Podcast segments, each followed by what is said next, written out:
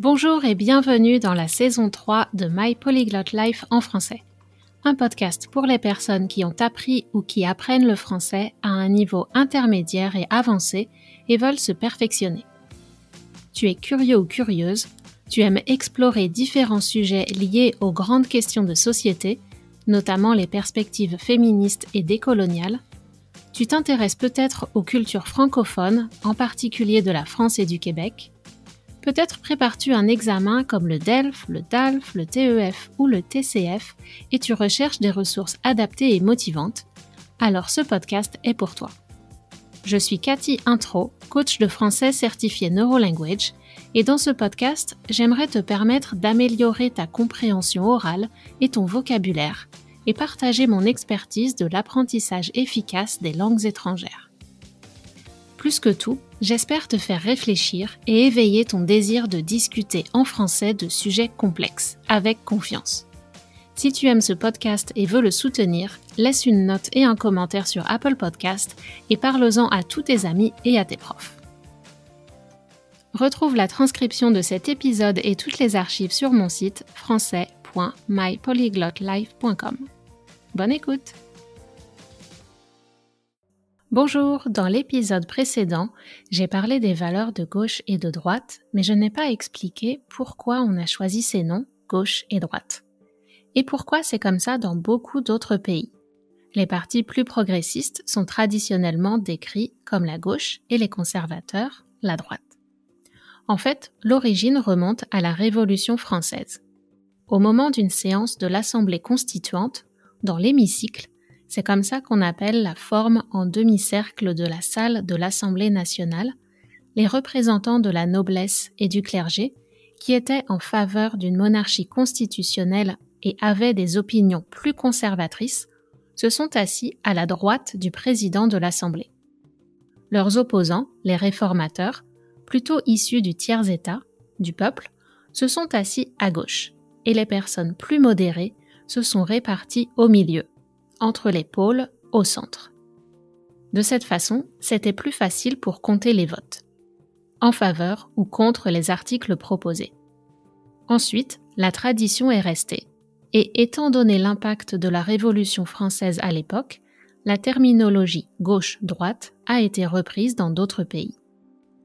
Cet épisode va ressembler à un petit cours d'histoire et d'institutions politiques, mais je vous fais juste un résumé l'essentiel des points importants à connaître sur l'histoire contemporaine de la gauche et de la droite dans la République française. Si vous voulez mieux comprendre ce qui se passe aujourd'hui, c'est intéressant de savoir d'où on vient, comment le passé a façonné le présent et les grandes tendances sur le dernier siècle. Et si vous préparez l'entretien pour la nationalité française, après l'écoute de cet épisode, vous serez capable d'épater l'examinateur avec votre connaissance de l'histoire et des institutions. D'ailleurs, si vous avez besoin d'aide pour préparer cet entretien, n'hésitez pas à me contacter.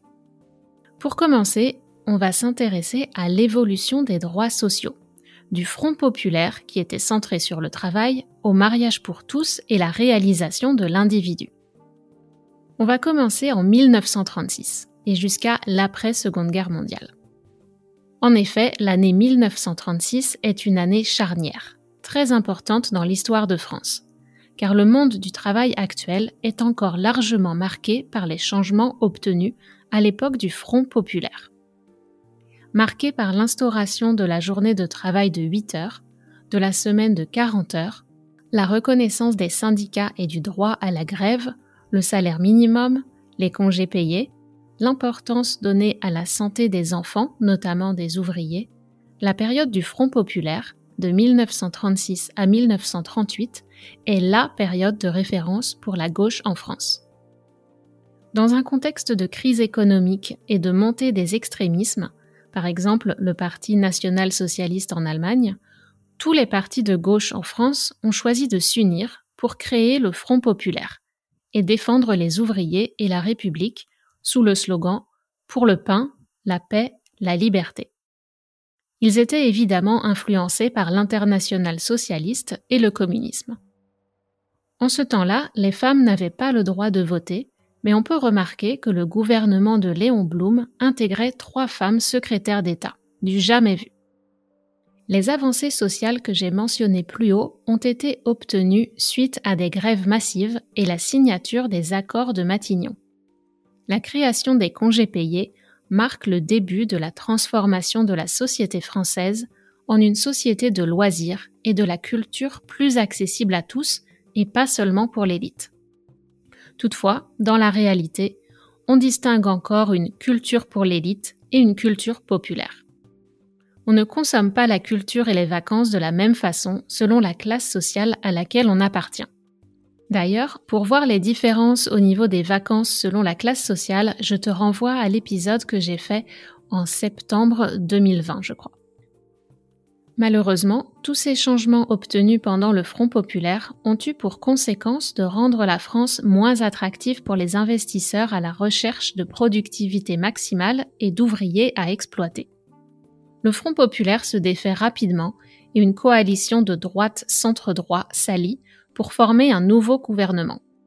Puis, pendant la Seconde Guerre mondiale, on observe des politiques carrément conservatrices, catholiques, traditionnalistes pendant la période de l'État français du maréchal Pétain de 1940 à 44. La période de l'État français a été une parenthèse et n'a pas vraiment laissé d'héritage politique, seulement moral. Dès la fin de la guerre, la quatrième République a été instaurée avec une nouvelle constitution pour repartir sur de nouvelles bases.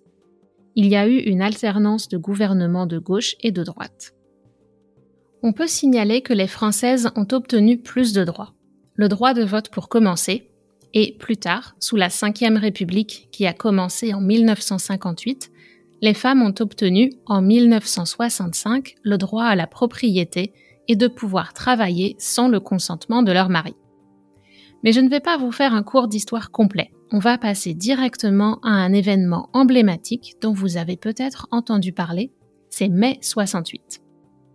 Mai 68, c'est un événement de gauche qui a été suivi par une réaction de droite. Pour replacer dans le contexte international, à cette période, il y avait les mouvements des droits civiques aux États-Unis et un certain nombre d'anciennes colonies avaient obtenu leur indépendance ou se battaient pour l'obtenir. Il y a de la matière pour faire un épisode entier ou même une série sur mai 68, mais ce qui m'intéresse aujourd'hui, c'est l'héritage de mai 68. On a vu que le Front populaire a laissé des traces jusqu'au XXIe siècle. Mais qu'en est-il des grandes grèves de mai 68 On peut dire que mai 68 a marqué les esprits car les affrontements à Paris ont été très violents. De vraies scènes d'émeutes urbaines qui ont fait des victimes chez les participants et la police. Pendant plus de trois semaines, le conflit a pu laisser penser que le gouvernement devrait démissionner ou appeler l'armée à la rescousse, appeler l'armée au secours. Le mouvement de protestation de mai 68 a été lancé par des étudiants de la faculté de l'université de Nanterre, dans la banlieue parisienne pour protester contre la guerre du Vietnam et l'impérialisme américain, puis s'est étendu à d'autres universités. Comme aux États-Unis, et on l'a vu dans les épisodes précédents au Québec, les jeunes en avaient ras-le-bol du conservatisme, en avaient marre du conservatisme et du poids de l'Église et des traditions, symbolisés par le président, le général de Gaulle et le Premier ministre Georges Pompidou. Les syndicats ouvriers se sont ralliés au mouvement et on estime que jusqu'à 7 millions de Français ont participé aux grèves massives de mai 68. Les syndicats ont entrepris des négociations avec le gouvernement et obtenu des réformes, notamment dans le système scolaire, avec par exemple la mixité des écoles.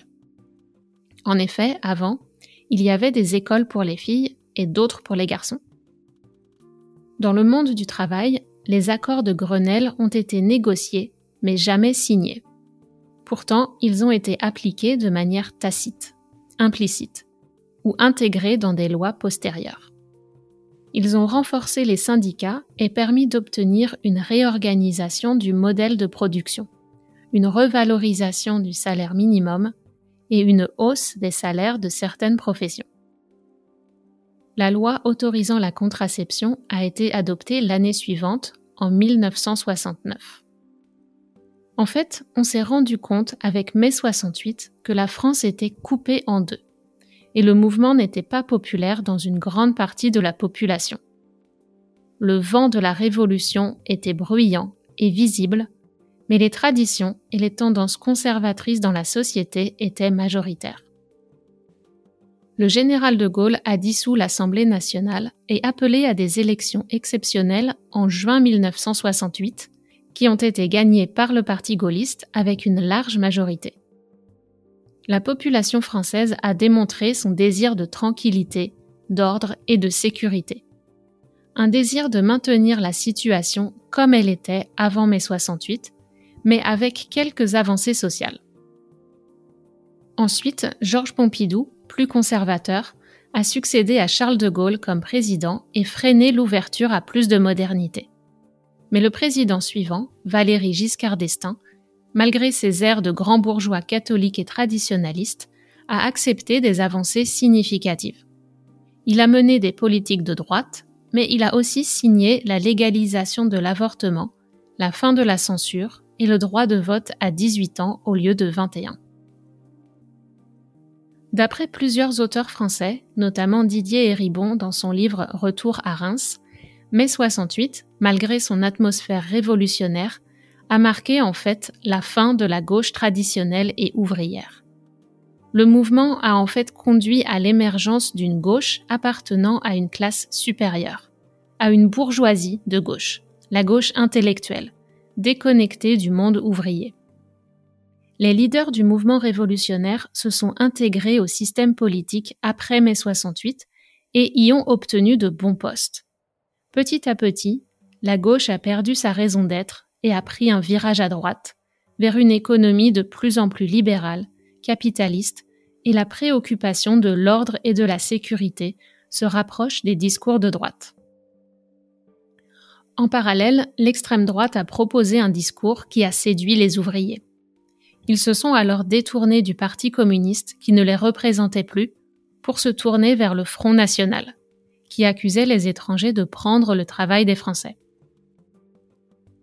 Dans un contexte de crise économique après la fin des Trente Glorieuses, de 1945 au premier choc pétrolier des années 70, ces discours ont trouvé un écho dans les classes populaires qui ont donné leur vote au parti de Jean-Marie Le Pen, le père de Marine Le Pen, candidate en 2022.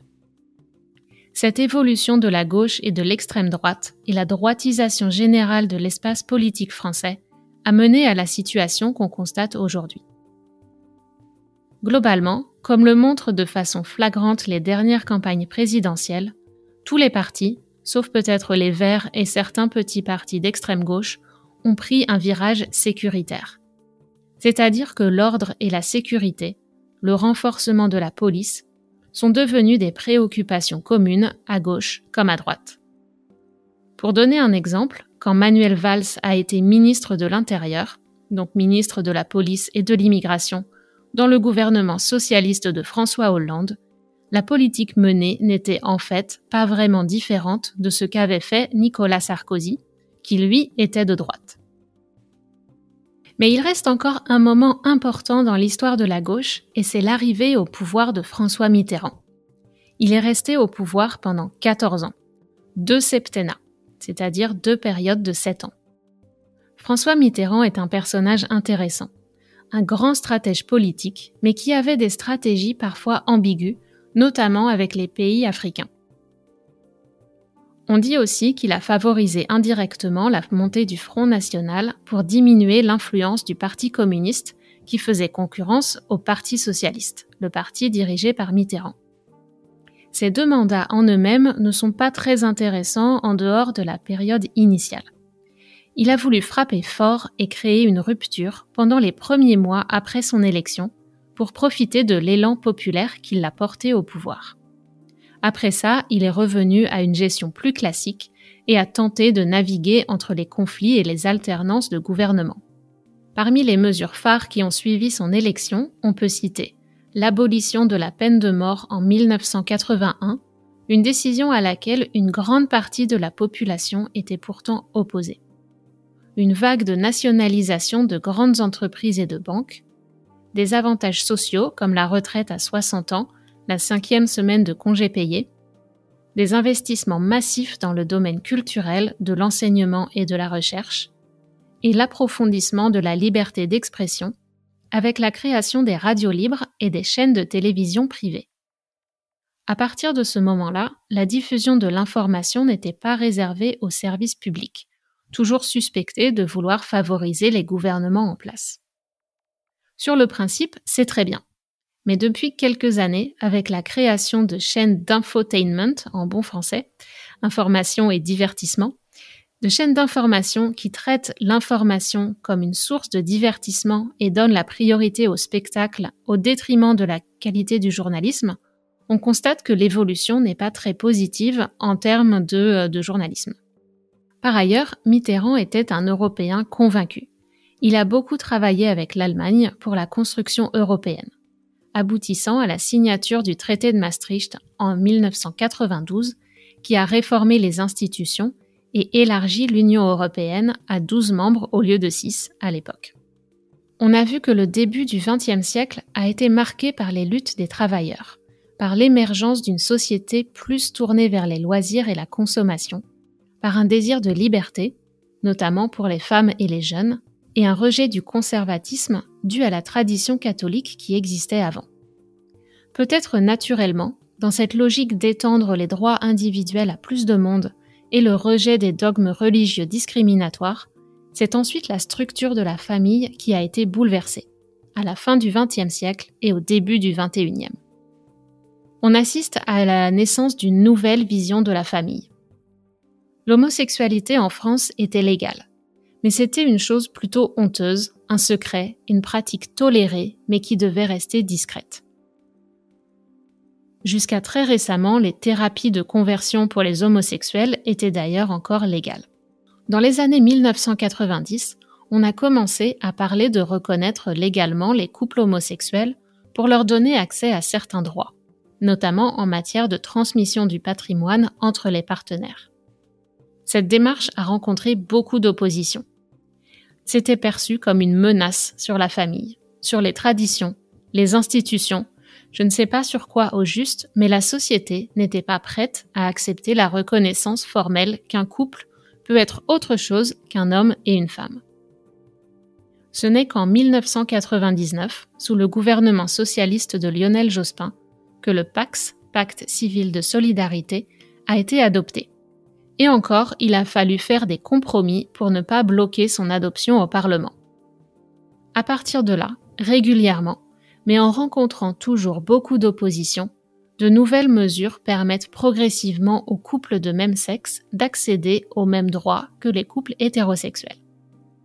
Pour plus d'informations, je vous renvoie aux épisodes qui parlent de la situation des couples gays et lesbiens en France en février 2021.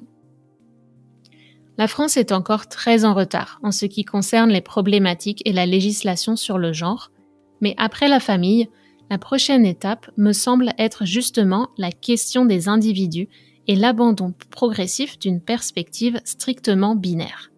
Que les personnes conservatrices le veuillent ou non, la tendance mondiale et le droit européen vont contraindre, obliger, la législation française à encore évoluer.